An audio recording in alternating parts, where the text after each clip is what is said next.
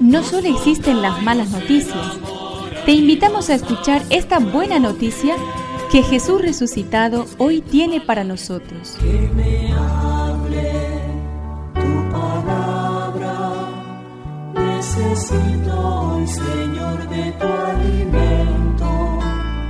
Hoy en todo el mundo se escuchará esta palabra. Mateo 13 del 47 al 53.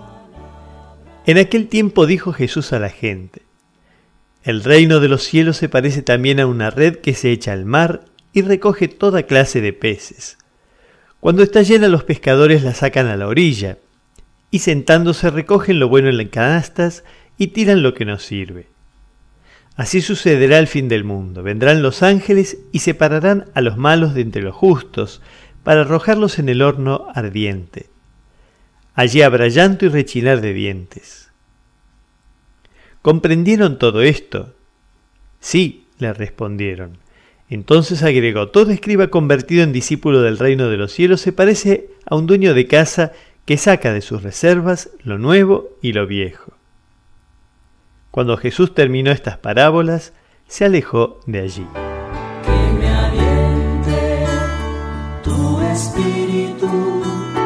Necesito que me de valor.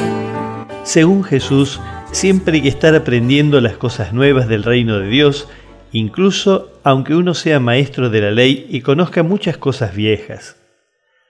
Así dice Jesús, cuando un maestro de la ley está instruido acerca del reino de los cielos, se parece a un padre de familia que de lo que tiene guardado saca cosas nuevas y cosas viejas. ¿Vives guardando solo cosas viejas? ¿Sabes abrirte a las llamadas nuevas de Dios? ¿Te dejas guiar por el Espíritu Creador de Dios o por el instinto de conservación?